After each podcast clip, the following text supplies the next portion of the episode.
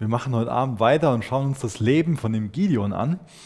Ich muss da schon einige Verse angesehen aus Richter Kapitel 6. Wenn ihr mögt, könnt ihr da gerne schon mal aufschlagen. Benny hat schon verraten, der Predigtitel ist Träum groß, sei furchtlos. Von diesem Furchtlossein, da kann der Gideon wirklich ein, ein Lied von singen am Ende von seinem Leben, also wo Gott immer mehr Raum in seinem Leben eingenommen hat. Und von dem Träum groß, das war überhaupt nicht so sein, sein Ding. Dazu muss er erstmal erweckt werden. Und dasselbe wünsche ich mir für uns, dass wir dafür erweckt werden, die Träume Gottes zu träumen, groß zu träumen und dass wir dadurch auch wirklich furchtlos werden. Nicht, weil, weil wir selbst in uns nichts zu fürchten hätten, sondern weil wir wissen, dass Gott mit uns ist. Und wenn Gott mit uns ist, was, was sollten wir dann fürchten? Wenn wir Gott fürchten, was, was sollen wir dann fürchten? Das ist eine berechtigte Frage. Vielleicht ist es gut, wenn wir vorher, bevor wir anfangen, den Text zu lesen, uns noch mal ein bisschen daran erinnern, ähm, in was für einer Zeit die da so leben. Das Volk Israel lebte da in einer ganz hoffnungslosen Zeit, in einer finsteren Zeit. Es ist so, dass die regelmäßig ausgeraubt werden von den Midianitern, dass die geplündert werden, dass die Midianiter ihre Feinde wie Heuschrecken so dieses Land überfallen und ähm, denen die ganze Nahrung stehlen und die nicht einen ausbissen, dass sie sich in Höhlen verstecken, auf Bergen verstecken und so ein, so ein Leben ja, in der Unterdrückung leben. Ein Leben leben, was von, von Angst, von Furcht gekennzeichnet ist. Sie einfach nur damit rechnen, dass, dass es ja, den, denen an die Haut geht. Dabei sind sie doch Gottes Volk. Dabei hat Gott doch so oft gezeigt, dass er an ihrer Seite ist. Wie kann das dann sein, dass sie schon seit einigen Jahren ähm, in so einem Zustand leben, der eigentlich überhaupt kein lebenswerter Zustand ist, dass sie ständig ausgeraubt werden? Und ich glaube, ein Schlüssel, um das zu verstehen, ist, wenn wir uns den ersten Vers aus Richter 6 nochmal in Erinnerung rufen wo nämlich steht, wieder taten die Israeliten Böses in den Augen des Herrn. Und der Herr lieferte sie für sieben Jahre den Midianitern aus. Wieder taten die Israeliten Böses in den Augen des Herrn. Was haben die genau gemacht? Die haben weiterhin ihren Gott angebetet als den Gott, der sie aus der Sklaverei in Ägypten befreit hat. Aber die haben den großen Fehler gemacht dass die sich auch an den Völkern, die drumherum gewohnt haben, orientiert haben und die Religionen, die, die, die religiösen Praktiken, die Anbetungspraktiken von denen übernommen haben. Die meisten von, von den Israeliten waren ja Hirten oder haben, waren irgendwie landwirtschaftlich so aktiv, also Bauern. Und ähm, so ein kananitischer Gott, das ist der Baal. Und die Frau von diesem Gott die heißt Asherah.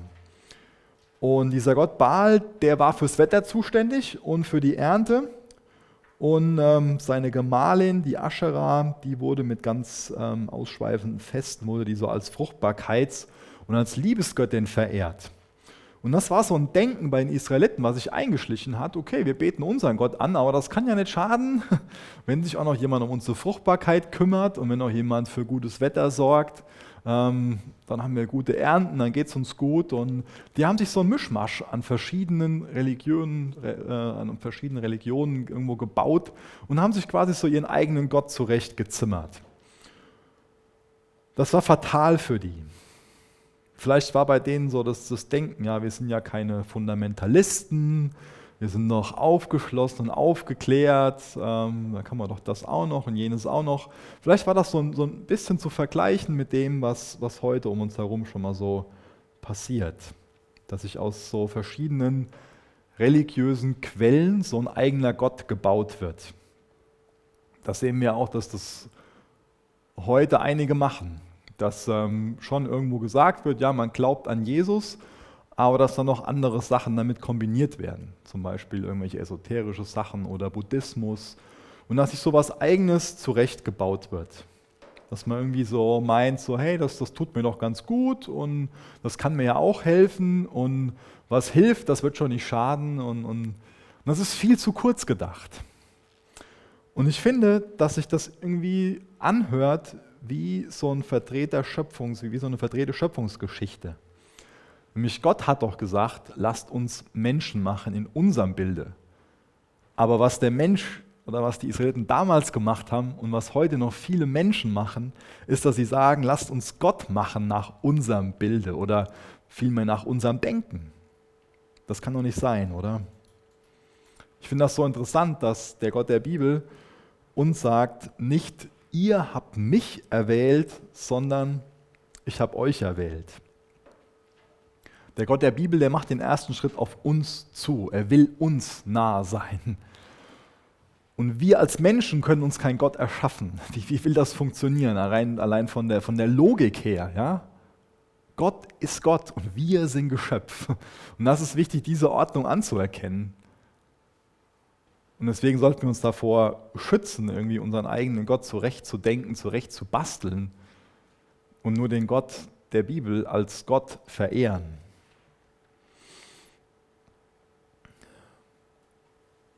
Finde das interessant, wie Gott diesem Gideon begegnet. Ich habe das ja gerade schon gesagt, dass, dass Gott so der Initiator ist, dass Gott auf uns zukommt, dass er uns erwählt hat. Und da sieht man auch in der Geschichte von dem Gideon, dass Gott diesen Gideon erwählt hat. Dieser Gideon ist einer von denen, die in so einem Zustand der Angst leben, die sich fürchten. Er versteckt sich. Er hat sich in der Kälte versteckt und dort Weizen gedroschen, Korn gedroschen. Und dann hat Gott ihn aufgesucht. Und das finde ich einmalig, dass Gott sich um so jemanden, der an sich überhaupt kein, kein Selbstwertgefühl hat, einfach nur geprägt ist von Furcht und Minderwertigkeitsgefühlen, der sich versteckt, der irgendwo, boah, vielleicht einen ziemlichen Hals auf sein Leben hat, dass Gott zu ihm kommt. Das finde ich einmalig, dass wir das in der Geschichte sehen können, wie nahe Gott uns Menschen sein will und, und was Gott aus uns machen kann und machen will. Und dieser Engel des Herrn, der erscheint diesem unbedeutenden, diesem verunsicherten und diesem zögernden Gideon und sagt dem, der Herr ist mit dir, tapferer Held. Ich habe gerade beschrieben, wie der Gideon sich gefühlt hat, dass er sich gar nicht ein tapferer Held gefühlt hat. Und dann kommt aber Gott und sagt ihm, der Herr ist mit dir, du tapferer Held. Und das kann er noch gar nicht so für sich irgendwo denken, dass das so sein könnte. Aber er wird im Laufe von seinem Leben genau das erleben, dass er zu einem tapferen Helden wird und dass Gott mit ihm ist. Und dann bekommt er von Gott einen ganz klaren Auftrag. Er bekommt gesagt, geh mit der Kraft, die du hast, und rette Israel vor den Medianitern. Ich sende dich aus. Und dann haben wir dann uns weiter in der Geschichte durchgelesen, dass der Gideon sich an sich vollkommen unqualifiziert fühlt für diesen Auftrag, für diese Berufung. Der sieht sie nicht als tapferen Helden und er kann nicht erkennen, wie er auch nur ein bisschen dabei helfen kann, dass die Israeliter unter dieser von der Herrschaft quasi, von der Unterdrückung von den Midianitern befreit werden können. Da hat er überhaupt keine Ahnung, wie das überhaupt passieren kann. Und das finde ich sehr spannend, dass Gott hier diesen niedergeschlagenen, diesen problemorientierten jungen Mann, der voll von Minderwertigkeitsgefühlen ist, dann so eine neue Identität gibt. Dass der Gideon nicht mehr länger auf diese hoffnungslosen Umstände blickt, dass er hinwegblickt von, von seinen Begrenzungen und dass er ein Gefühl dafür bekommt, was Gottes Möglichkeiten sind. Und das ist ein ganz, eine ganz wichtige Sache gewesen für den Gideon, dass er wegblickt von seinen eigenen Begrenzungen und hinschaut auf das, was bei Gott möglich ist. Und es ist nicht so, dass er danach von Grund auf ein anderer Mensch ist. Ja? Wir, wir lesen das in der Geschichte von ihm, dass er weiterhin so ein Typ bleibt, der, vielleicht kann man sagen, schnell dabei ist, irgendwo zu, zu zweifeln. Also er ist auf jeden Fall skeptisch. Er bleibt ängstlich. Und trotzdem wird aus ihm immer mehr ein Mann, der Gott vertraut und der mutige Schritte geht. Und das wünsche ich mir für dich und für mich, dass wir immer weiter darin wachsen, Gott zu vertrauen und dass wir mutige Schritte gehen. Und dass wir von dem Gideon lernen, uns nicht auf unsere Ängste zu konzentrieren, nicht, dass wir uns nicht irgendwie darauf konzentrieren, was, was eigentlich unsere Begrenzungen sind, sondern dass wir lernen, im Bewusstsein zu leben, Gott ist für uns, Gott ist mit uns und dass wir lernen, in dem zu leben, was für Gott möglich ist. Und dann lese ich nochmal einen größeren Abschnitt vor aus Richter Kapitel 6 ab Vers 25 bis Vers 32. Das eben schon gesagt, dieser, diese Berufungsgeschichte, die geht quasi voraus. Gideon wird berufen, er bekommt einen Auftrag und dann steigen wir jetzt nochmal da in eine Situation ein, wo Gott mit dem Gideon spricht. In dieser Nacht sprach der Herr zu Gideon, nimm den Stier deines Vaters, und zwar den zweiten, der sieben Jahre alt ist. Reiß den Altar ein, den dein Vater dem Baal errichtet hat, und hau den Ascheraphal um, der daneben steht. Dann bau dem Herrn, deinem Gott, hier auf der Höhe dieser Befestigung einen Altar und bereite ihn für ein Opfer vor. Bring dann den siebenjährigen Stier als Brandopfer auf dem Altar dar. Als Feuerholz gebrauche das Holz des Ascheraphals, den du umgehauen hast.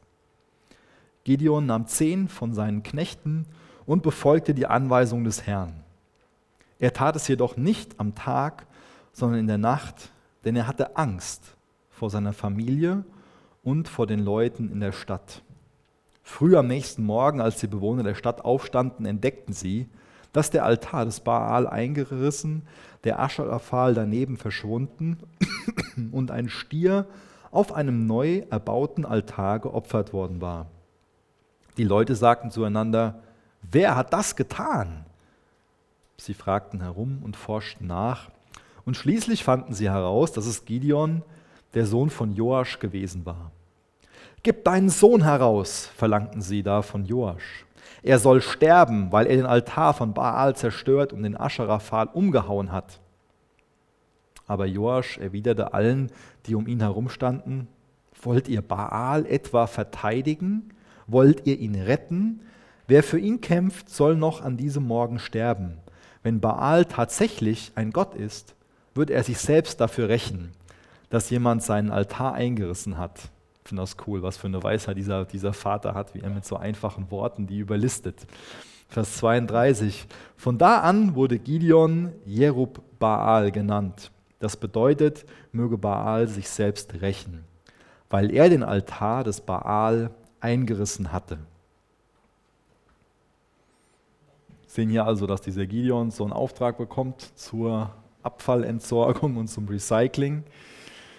Und die Grundlage dafür, dass er diese Schritte gehen kann, die er auch sehr ängstlich angeht, wie wir gelesen haben, er hat Angst, deswegen macht er das nachts. Die Grundlage dafür, dass er diese Schritte überhaupt gehen kann, ist, dass er Gottes Stimme hört. Gott spricht zu dem Gideon und der Gideon hört zu. Er ist in der Lage, Gottes Stimme zu hören. Und das ist, denke ich, auch wieder für uns eine wichtige Frage.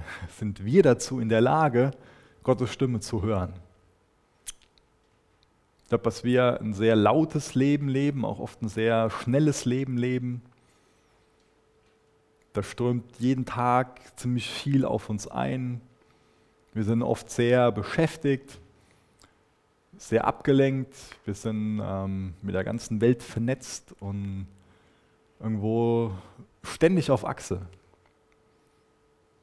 weiß nicht, wenn, wenn ich mal einen Film gucke, dann ist es oft so, dass ich gleichzeitig noch auf dem Handy irgendwas gucke und, und irgendwo fahren wir uns, glaube ich, oft ziemlich viel rein. Und das will ich gar nicht kritisieren, dass wir schnell, dass wir laut leben. Das will ich nur bemerken. Und wünsche uns nur, dass wir in dem ganzen Chaos nicht vergessen, auf Gott zu hören. Dass wir unsere Ohren aufsperren. Und ich glaube, dass er noch genauso zu uns redet.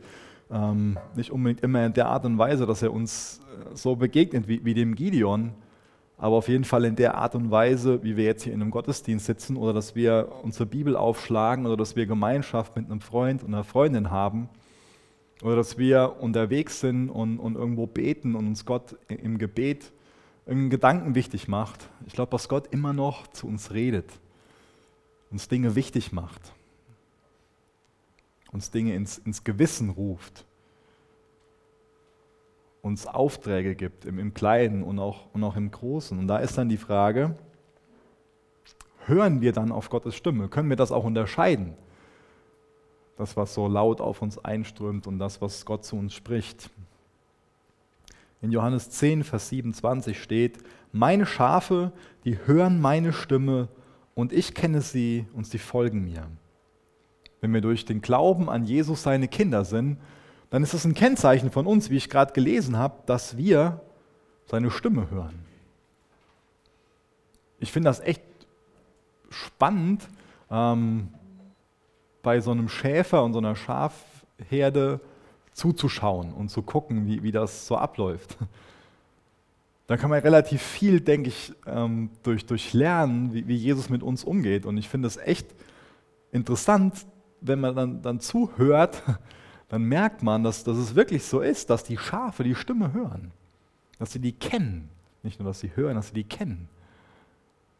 Wie ist das bei dir als, als Schaf Gottes, als Kind Gottes? Kennst du die Stimme von Jesus und kannst du die unterscheiden zu den anderen Stimmen?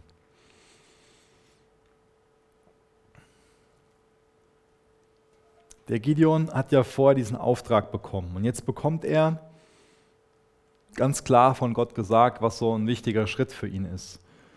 Und ich denke, dass, ähm, dass wir ganz viel aus dem lernen können, was, ähm, was Prioritäten betrifft. Nämlich bevor der Gideon so das, das ganze Volk Israel befreien kann, muss er erstmal vor der eigenen Haustür kehren. Ja? Muss er erstmal hergehen und sich um das kümmern, was in seinem Vaterhaus ist. Denn augenscheinlich, wie wir gelesen haben, ist auf dem Grundstück von seinem Vater so äh, ein Götzenaltar und, und dieser, dieser Pfahl. Und das ist Gott erstmal wichtig, dass der Gideon zu Hause anfängt und erstmal zu Hause, ja, man könnte sagen, reinen Tisch macht. Reißt den Altar ein, den dein Vater, den Baal errichtet hat, und haut den Ascherah-Pfahl um, der daneben steht. Das heißt, bevor Gott diesen Gideon zur Rettung vor den äußeren Feinden gebrauchen kann, muss Gideon lernen, sich nur auf Gott zu verlassen und die anderen Götzen aus, aus seinem Leben zu werfen. Ja. Bevor er also die Feinde aus dem Land werfen kann, muss er erstmal die Götzen aus seinem Herzen werfen, könnten wir auch sagen. Und als ich den Text gelesen habe, ich so gedacht, warum muss Gott überhaupt so klar zu dem Gideon reden? Ja, das sollte dem Gideon eigentlich klar sein, oder? Dass das ein Unding ist, dass da so ein Ascherah-Pfahl steht und so ein, so ein Götzenaltar. Aber der war anscheinend vollkommen blind dafür, oder? Sonst hätte Gott ihm nicht so klar irgendwo sagen müssen, das sind die Götzen und die müssen raus. Gott will doch unser Gott sein und er will der Einzige sein. Das ist doch irgendwie so, so was ganz Selbstverständliches, oder?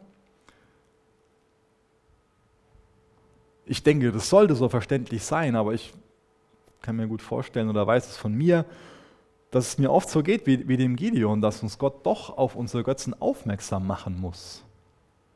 Dass er uns klar ansprechen muss und uns ganz deutlich aufzeigen muss, was da so unsere Götzen sind. Denn es kommt, denke ich, oft vor, dass wir betriebsblind werden und dass wir gar nicht mehr so ein, so ein Bewusstsein dafür haben, dass da Götzen sind, dass wir unsere Sicherheit nicht nur auf, auf Jesus aufbauen, sondern dass da andere Sachen sind, wo wir Sicherheit irgendwo drin, drin sehen und suchen.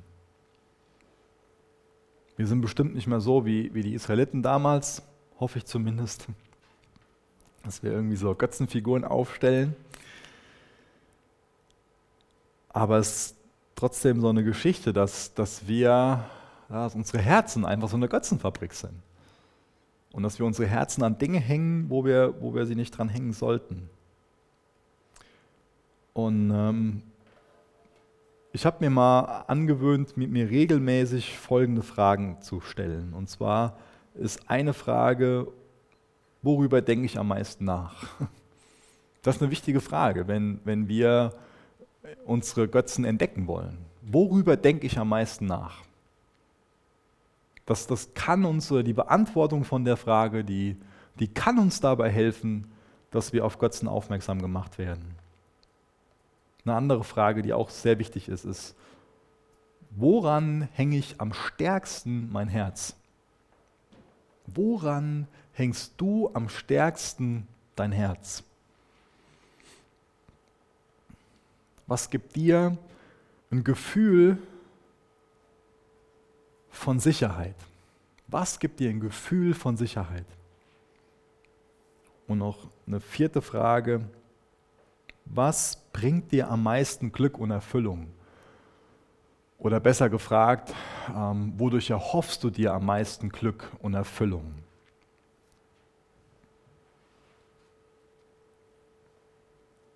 Ich denke, das ist gesund für uns, wenn wir uns regelmäßig solche Fragen stellen, damit wir uns selbst damit konfrontieren, ja, einfach, wo wir unser Herz dran hängen und, und was dadurch auch unsere Götzen sind. Wie gesagt, wir wären betriebsblind.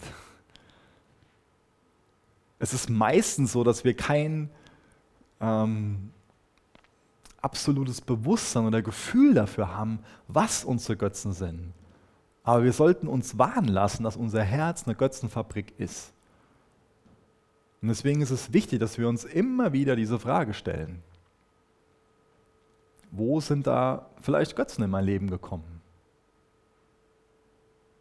Und ich denke, das ist auch ganz wichtig zu erwähnen, wenn man jetzt hier die Geschichte von dem Gideon liest, dann, dann könnte man meinen, okay, ähm, der bekommt den Auftrag und dann macht er so vor der eigenen Haustür reine und, und, und fegt mal die Straße in Anführungsstrichen und, und dann macht Gott ihn zu diesem tapferen, mutigen Helden und der wirft die Medianiter aus dem Land und, und alles toll. So, so könnten wir die Geschichte lesen, wenn wir das überfliegen. Aber mir ist wichtig zu betonen, dass das ein, ein Lebensstil von jedem Jünger von Jesus sein sollte. Dass wir uns immer wieder fragen, wo steht denn so ein Götzenaltar? Wo steht denn so ein Baalsaltar, so ein, so ein Ascherafal oder wie die Dinger auch heißen? Wo stehe ich denn in der Gefahr, mich an vergänglichen Dingen und Menschen festzuhalten? Wo ist es denn so, dass ich beherrscht werde von, von Dingen, dass ich vielleicht, ja, vielleicht mich von, von meiner Arbeit beherrschen lasse, von, von meinem Karrierewunsch, von meinem Besitz, von meiner Altersvorsorge, von meinem Partnerwunsch, von irgendwelchen Dingen, wo sich nur die Gedanken drum kreisen, wo ich mein Herz dran hänge, wo ich für lebe. Das ist eine wichtige Frage. Wofür lebe ich? Und wenn ich dann dafür lebe, um möglichst angenehmes, einfaches Leben zu haben und ab und zu ein paar schöne Glücksmomente, dann ist das mein Götze. Und wenn ich dafür lebe, Jesus zu lieben, dann ist er mein Gott. Wie, wie ist das bei mir und bei dir? Woran hängt unser Herz? Wofür leben wir? Was ist unsere Motivation? im Grundsatz her eigentlich die Frage, wer oder was ist unser Gott? Denn jeder von uns hat irgendeinen Gott. Das ist einfach so. Und dann finde ich es sehr spannend in der Geschichte und sehr wichtig zu sehen, dass es nicht nur darum geht, diese Götzen rauszuwerfen, sondern dass es darum geht, anstelle davon Gott anzubeten. Und das können wir ableiten aus Vers 26, den lese ich nochmal vor. Bau für mich, den Herrn, deinen Gott, einen Altar an der höchsten Stelle eurer Burgfestung. Schichte das Holz der Statue darauf und bring den Stier als Brandopfer dar. Also zum einen geht es darum, aufzuhören, falsche Dinge anzubeten und dann anzufangen, wirklich Jesus anzubeten, Jesus zu lieben. Also uns soll es nicht nur darum gehen, dass wir Dinge nicht mehr lieben, die ähm, den ersten Platz in unserem Leben einnehmen, sondern es soll es darum gehen, diese Dinge nicht mehr zu machen und absolut bewusst und konsequent Jesus zu leben.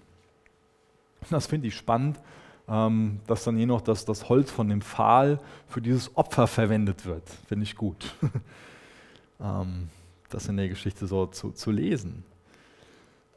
Und ich denke, auch da liegt wieder so eine Anwendung drin. Vielleicht ist es für dich so ein Ding, dass, dass dir zum Beispiel ähm, Geld ziemlich wichtig ist. Vielleicht in dem Sinn, dass du meinst, du brauchst so, so einen gewissen Betrag und dann bist du sicher. Ja? Dann, dann hat das so, so ein Götzenpotenzial. Und ich glaube, als, als Anwendung davon, als Übertragung auf heute, wenn, wenn wir dann diesen Götzen Geld haben und meinen, weil wir einen gewissen Geldbetrag haben, sind wir sicher, ähm, dann ist es vielleicht eine gute Anwendung davon, ganz bewusst und konsequent das Geld zu nehmen und nicht mehr anzubeten, sondern mit dem Geld anzubeten. Nämlich das Geld in Gottes Reich zu investieren.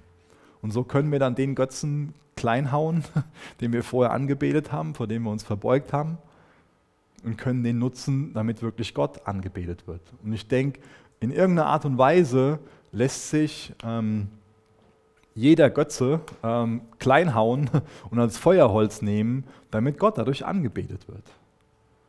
Oder wenn es unsere Karriere ist, unsere, unsere Karriereplanung.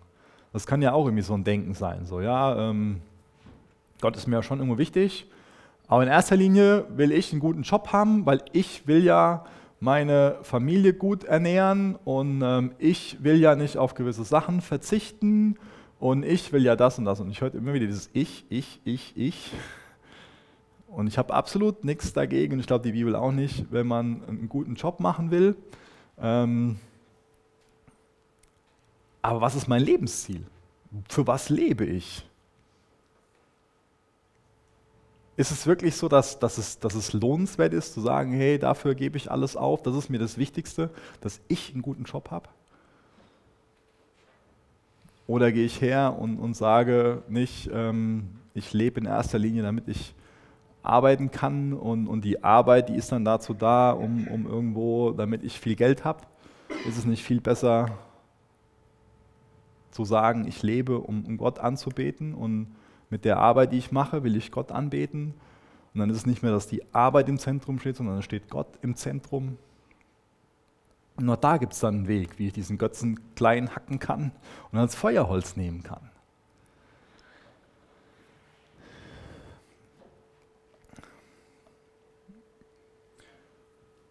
Ich denke, noch eine Anwendung von dieser Geschichte ist,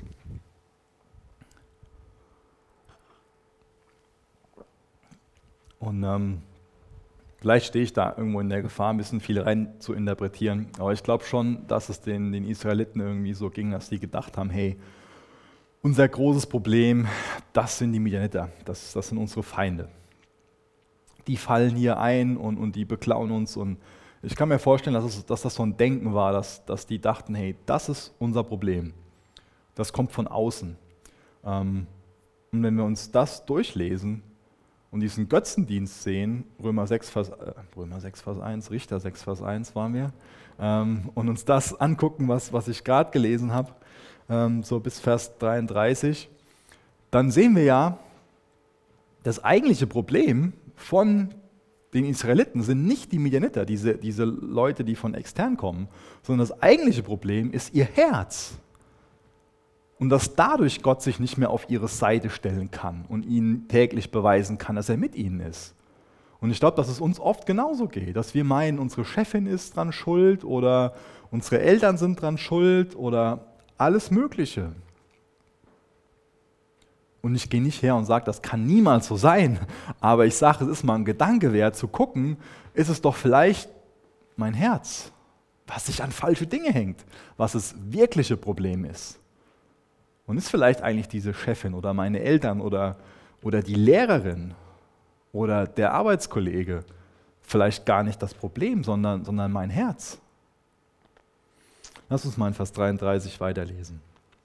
Bald danach versammelten sich die Heere von Midian und Amalek und den Völkern des Ostens und vereinten sich zu einem Bündnis gegen Israel. Sie überquerten den Jordan und schlugen ihr Lager im Tal von Jezreel auf und dann lesen wir, da kam der Geist des Herrn über Gideon. Mit einem Witterhorn rief er zu den Waffen und die Männer aus der Sippe Abjeser schlossen sich seiner Truppe an. Dann schickte er Boten nach Manasse und ließ die Männer zum Kampf einberufen. Er sandte ebenfalls Boten nach Aser, Sebulon, Naphtali und auch sie schlossen sich ihm an. Auch das ist jetzt reine Spekulation. Vielleicht ist es so, dass die Nachbarvölker davon gehört haben, dass der Gideon so eine Zerstöraktion da durchgeführt hat und ähm, diese Götzen so bloßgestellt hat. Und ähm, vielleicht sind die deswegen irgendwie ein bisschen aufgewühlt und denken sich, wir greifen die nochmal an. Das sei mal dahingestellt. Auf jeden Fall ähm, greift jetzt, oder auf jeden Fall wird Israel jetzt von der Armee angegriffen die sehr, sehr, sehr, sehr groß ist. Ähm, und ich kann mir vorstellen, dass sofort wieder Furcht kommt, dass Hoffnungslosigkeit sich anfängt breit zu machen und, und die irgendwo so ein Bewusstsein haben, wir sind nur so wenige und da sind so viele Tausende um uns herum. Wir sind hier eingekesselt. Und an sich ist es echt, wenn man Gott außen vor lässt, eine absolut hoffnungslose Situation für das Volk. Ich kann mir nur vorstellen, dass, dass auch Gideon schon wieder gedacht hat, dass, das schaffe ich nicht. Der Feind ist einfach zu stark. Das Schlamassel, in dem wir hier stecken, ist einfach zu groß. Und in unserem Leben können wir in ähnliche Situationen kommen, dass wir uns eingekesselt fühlen, dass wir meinen, das Schlamassel ist einfach zu groß. Der Feind ist einfach übermächtig. Ich schaffe das nicht. Ich kann nicht mehr. Ich bin am Ende. Vielleicht hat der Gideon auch irgendwie angefangen, ähm, an sich wieder zu zweifeln. Habe ich Gott da wirklich gehört oder war das nur so ein Wunschtraum, den ich da hatte? Er hat mich doch berufen, er will doch, dass ich Israel befreie und jetzt? Jetzt habe ich diese Götzen weggeräumt und, und jetzt? Jetzt stehen die Feinde auf. Gott, womit habe ich das nur verdient? Spinne ich mal alles jetzt zurecht. Und dann habe ich in Vers 34 gelesen, da erfüllte der Geist des Herrn den Gideon. Da sind die Feinde zu Tausenden aufmarschiert. Und dann lesen wir davon, da erfüllte der Geist des Herrn den Gideon. Und das hat alles verändert. Gottes Geist macht hier den Unterschied. Der Gideon, der bekommt Mut und er bläst dieses Witterhorn. Das heißt, das ist das Zeichen dafür, wir ziehen in den Krieg. Wenn so ein übermächtiger Feind aufmarschiert, ist ja oft so eine Reaktion, wie wir das auch in Richter 6 am Anfang gelesen haben, zurückziehen, verstecken, ich verkrieche mich in, in Höhlen und ich verstecke mich vor dem, vor dem Feind. Der soll irgendwie vorbeiziehen und ich hoffe, das geht irgendwie alles so vorbei und ich werde verschont. Da macht sich normalerweise Furcht breit. Man ist angsterfüllt, man verliert die Hoffnung. Aber wir sehen hier, dass dadurch, dass der Gideon vom Geist erfüllt wird, er mutig wird. Dadurch kriecht er sprichwörtlich aus der Höhle heraus. Und dadurch, dass er aufsteht und als Leiter vorangeht, mutig ist, sich nicht davon unterkriegen lässt, dass da so eine übermächtige Streitmacht ist, sind auch noch ganz viele andere, ich meine 32.000, die sich mitreißen lassen und, und Teil davon sein wollen und sagen, nee, wir verkriechen uns nicht länger in der Höhle, sondern wir stehen auf. Das ist vielleicht für uns Menschen unmöglich, gegen diese unzähligen Soldaten, gegen diese übermächtige Streitmacht zu gewinnen, aber Gideon ist vom Geist erfüllt. Er weiß, Gott ist mit mir. Gott ist für mich. Gott kämpft an meiner Seite. Für Gott ist es möglich. Für Gott ist es nicht übermächtig. Für mich als kleiner Gideon, als Angsthase, ja, aber Gott ist mit mir. Das macht der Geist Gottes. Die stehen auf, die kämpfen, die kriechen aus der Höhle raus verstecken sich nicht mehr, sondern wissen, Gott ist mit uns. Und so wird jetzt hier aus so einem Angsthasen ein Held Gottes, wie wir nachher lesen können. Das nächste Woche Freitag ansehen. Und er strahlt jetzt so viel Hoffnung und Kraft aus, dass da 32.000 andere Männer seinem Ruf folgen. Die stehen mit ihm auf, sind an seiner Seite. Und allein das ist schon ein mächtiges Wunder, weil der Gideon ist ja nicht von Natur aus so eine, so eine Leiterfigur. er ist ja kein hochdekorierter General, wo Leute dann sagen, in den, in den setzen wir unser Vertrauen. Wenn der Gideon aufsteht, dann gehen wir mit. Der Gideon ist so ein Angsthase und trotzdem stehen da 32.000 auf, die dem vertrauen. Das kann nur Gottes Geist bewirken.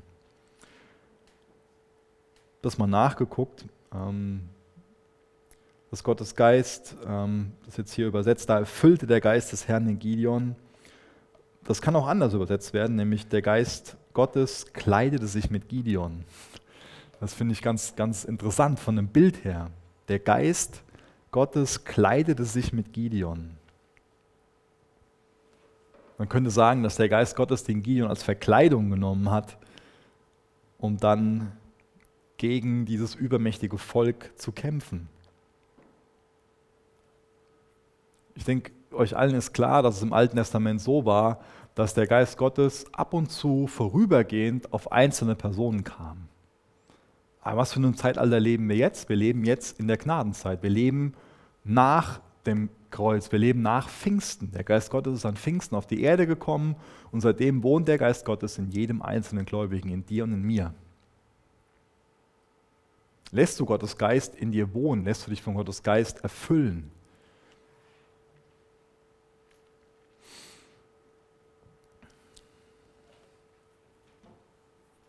Ich denke, oft besteht das Problem darin, dass, dass einfach viele andere Sachen in uns drin sind und wir nicht bereit sind, die Sachen wirklich rauszuwerfen. Gideon hat das gemacht, er hatte diesen, diesen groß reine Machttag. Er hat die Götzen rausgeworfen. Und deswegen hatte dann Gottes Geist Platz in ihm, dass, dass Gottes Geist Gestalt nehmen konnte. Deswegen konnte ihn Gottes Geist trösten. Deswegen konnte Gottes Geist ihm die Augen dafür öffnen, was Recht und was Unrecht ist. Deswegen konnte Gottes Geist ihm den Mut schenken, in seiner Berufung zu leben. Lass dir von Gottes Geist den Mut schenken, in deiner Berufung zu leben. Das ist was ganz Wichtiges und was ganz Schönes. Es ist wichtig, dass du die, die Tür zu deinem Herzen da weit aufmachst. Und sagst, alles andere soll raus. Und Gottes Geist soll allen Platz haben. Gottes Geist ist in dir. Du hast Gottes Geist. Das ist nicht die Frage. Das ist nicht das, was ich hinterfragen will. Beziehungsweise jeder, der eine persönliche Beziehung zu Jesus hat, jeder, der auf diese stellvertretende Opfer von Jesus vertraut, der hat Gottes Geist. Ja. Aber die Frage ist, ob Gottes Geist auch dich hat. Weißt du, wie ich das meine? Wie viel Platz hat er in dir? Ja? Oder unterdrückst du den durch, durch alles Mögliche?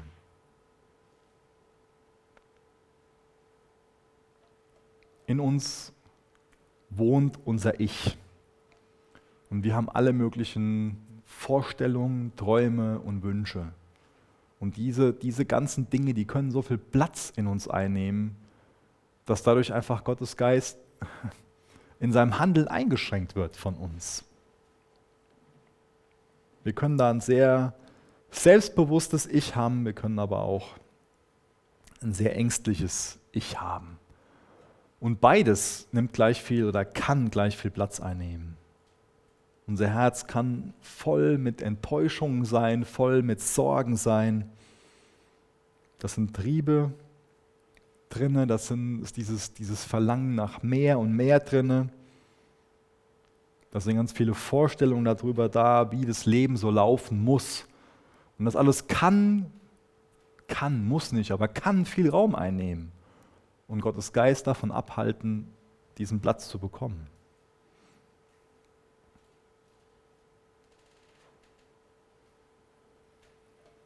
Das ist ganz entscheidend für uns, dass wir Gott sagen, Herr, durch, durchforsche mein Herz, dass wir das wirklich als, als Aus, Ausruf in uns haben, dass wir Gott sagen, Gott, dein Geist, der soll allen Raum da einnehmen. Und was hindert deinen Geist jetzt gerade im Moment, mehr Raum einzunehmen? Jesus, ich will dich mehr lieben, täglich. Aber was, was nimmt da Platz weg? Was für ein, was für ein Lebenskonzept vielleicht? Welche, welche Wünsche, welche Verlangen? Womit hindere ich dich, mich ganz zu erfüllen?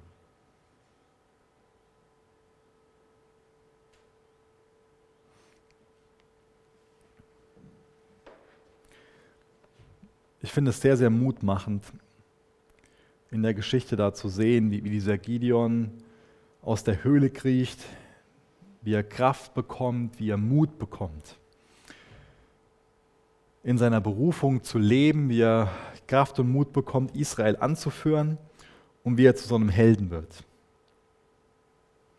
Ich finde das toll in der Geschichte zu sehen, dass es nicht auf die Fähigkeiten von dem Gideon in erster Linie ankommt, sondern dass es darauf ankommt, dass Gott an Gideons Seite steht. Gott sieht diesen, diesen tapferen Krieger in dem Gideon. Den sieht Gideon überhaupt nicht in sich. Aber Gott gibt ihm diese neue Identität. Und das ist für uns eine wichtige Frage, was für eine Identität haben wir? Durch was ist die geprägt? Durch was ist unser Denken über uns selbst geprägt? Lassen wir unser Denken über uns selbst vom Geist Gottes prägen, von Jesus prägen? Haben wir die Identität in Christus? Oder von was ist das geprägt?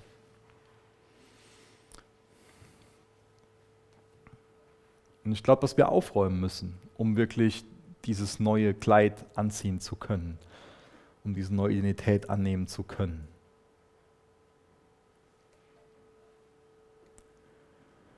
Das ist eine wichtige Hausaufgabe, dass wir dieses Gebet haben ähm, und, und Götzen rausschmeißen.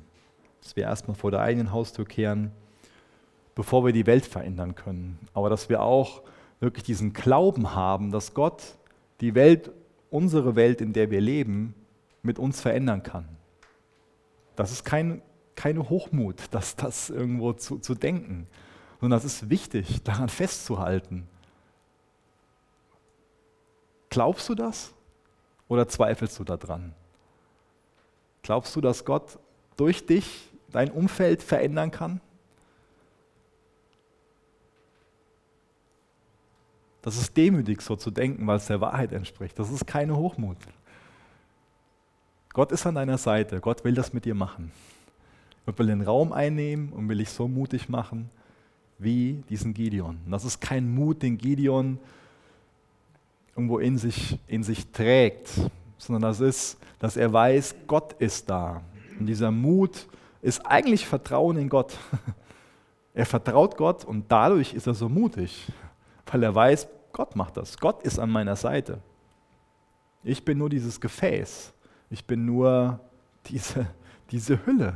Aber Gott ist in mir. Und dadurch wird er furchtlos. Wisst ihr, wir können so viele Dinge fürchten. Vielleicht ist es ab und zu die Furcht, die Angst, was andere Menschen denken könnten.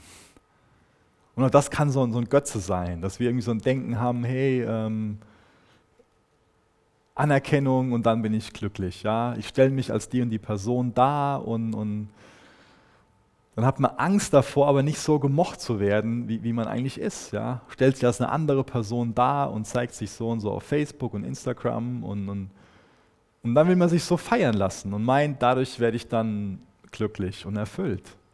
Und das ist im Grunde genommen einfach nur, dass ich, dass ich nicht mein Leben lebe, sondern versuche, das Leben von einer anderen Person zu leben, in der Hoffnung, dass diese Person, die ich da schauspiele, dass die gemocht wird. Und das ist an sich auch so ein angstbestimmtes Leben. Und ich glaube, dass Gott uns von dieser Angst befreien will. Diese Angst, nicht genug zu sein, nicht gut genug zu sein, nicht genug Anerkennung zu bekommen auch vielleicht die Angst, nicht genug Geld zu verdienen und nicht den gewissen Status zu erreichen. Die Angst, nicht diese Freunde zu haben, diese Unterstützung. Und Gott lädt uns ein, all diese Angst abzugeben und ihn zu fürchten. Vieles von dem, was ich gerade beschrieben habe, das ist Ehrfurcht vor Menschen. Aber Gott lädt uns ein, Ehrfurcht vor ihm zu haben. Und wenn ich Gott fürchte, dann muss ich nicht mehr hergehen und zwanghaft die und die Person auf Instagram sein oder dann muss ich mich nicht mehr darstellen. Dann muss ich keine Angst mehr davor haben, nicht gemocht zu werden. Dann muss ich keine Angst mehr davor haben, was andere Menschen irgendwo über mich denken und über mich sagen. Dann kann mir das egal sein, weil ich weiß, was Gott dazu sagt, weil ich weiß, dass es wesentlich entscheidender ist, was Gott über mich denkt und was Gott zu mir sagt. Unser Ziel sollte doch sein, von Gott zu hören, gut gemacht, mein treuer Diener. Lest euch mal Römer 8 durch. Am Sonntag werde ich ein bisschen was zu Römer 8 sagen, zu Römer 8 predigen. Das ist so kostbar in dem Kapitel zu sehen, wie Gott uns sieht. Das ist so viel wert. Deswegen lass dein Denken über dich von Gott bestimmen. Lass dir von Gott sagen, was du über dich denken solltest. Leg die Ehrfurcht, die Furcht vor Menschen ab und zieh die Furcht vor Gott an. Und dann kannst du furchtlos leben, weil du weißt, dass Gott mit dir ist und für dich ist, weil du weißt, dass dich nichts, gar nichts von deiner Liebe trennen kann.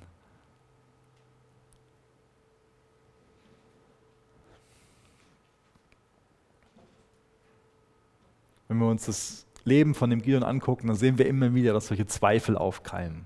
Wie jetzt heute, wo wir dann gesehen haben, er hat das nachts gemacht, weil er Angst hatte. Zweifel und Angst, das sind so, so zwei Sachen, wo der oft mit zu kämpfen hat. Und das ist auch keine Sache, die automatisch klack weggeht, weil er von Gottes Geist erfüllt ist. Aber ich glaube, dass er ehrlich wird darüber, dass er Zweifel hat und dass er Angst hat. Und dass, dass er das Gott bekennt. Und genauso sollten wir auch mit unseren Schwächen umgehen dass wir die Schwächen bekennen. Und wisst ihr, wenn wir dann nicht mehr meinen, dass wir die Starken sind, die das Volk befreien können, dann kann Gott uns gebrauchen, um wie, den, wie, wie er Gideon gebraucht hat, so ein Volk zu, zu befreien. Weil dann geben wir Gott die Ehre für das, was er durch unser Leben macht, wenn wir die Schwäche eingestehen. Dann geben, gehen wir nicht her und sagen, ah, ich der Micha, ich habe die zu Jesus geführt und ich habe das und das und das gemacht und ich bin der Tolle. Dann kann Gott uns nicht gebrauchen, wenn wir auf uns selbst zeigen, aber wenn wir auf ihn zeigen, dann kann er uns gebrauchen, dann wird er das segnen, wenn wir ihm die Ehre geben und nicht uns selbst den Hut dafür aufziehen. Ist es dein Wunsch? Lass es nicht zu, dass du Angst hast, weil du dich schwach fühlst. Weil in Wahrheit ist genau das eine Stärke, wenn du dir deiner Schwäche bewusst bist. Ich denke, weil sich Gideon seiner Schwäche bewusst ist, deswegen kann Gott ihn gebrauchen. Werde dir deiner Schwäche bewusst und dann kann Gott diesen Raum einnehmen und kann er stark sein und durch dich handeln. Jesus, ich möchte dich einladen, an unseren Herzen zu wirken. Ich möchte dich bitten, dass du uns zerbrochene Herzen gibst. Ich möchte dich bitten, dass wir zu dir kommen. Ich möchte dich bitten, dass du zu uns redest in Bezug auf unsere Götzen. Ich möchte dich bitten, dass du uns klar machst, was wir an erste Stelle stellen und was wir an erste Stelle stellen sollten. Ich möchte dich bitten, dass du uns bewusst machst, wo wir an falsche Dinge unser Herz hängen. Ich möchte dich bitten, dass du uns überführst davon, wo wir unser Glück in falschen Dingen erhoffen, wo wir Sicherheit in falschen Dingen suchen. Ich möchte dich bitten, dass du alle Menschenfurcht von uns wegnimmst, uns von allen Ängsten befreist. Ich möchte dich bitten, dass du uns einen zerbrochenen Geist gibst, ein reines Herz. Jesus, führ uns an dein Kreuz. Wir wollen uns erfüllen lassen von deinem Geist. Wir wollen uns beherrschen lassen von deinem Geist. Wir wünschen uns, dass wir ein Kleid werden für, für deinen Geist. Dass wir wie eine Hülle werden für deinen Geist. Dass er durch uns das tun kann, was er gerne tun will. Mach du uns furchtlos und hilf du uns groß zu träumen. Mach du uns in unserem Umfeld, da wo wir leben, zu solchen Gideons, Herr dass wir aus unseren Höhlen herauskriechen und dich bekennen und vorangehen.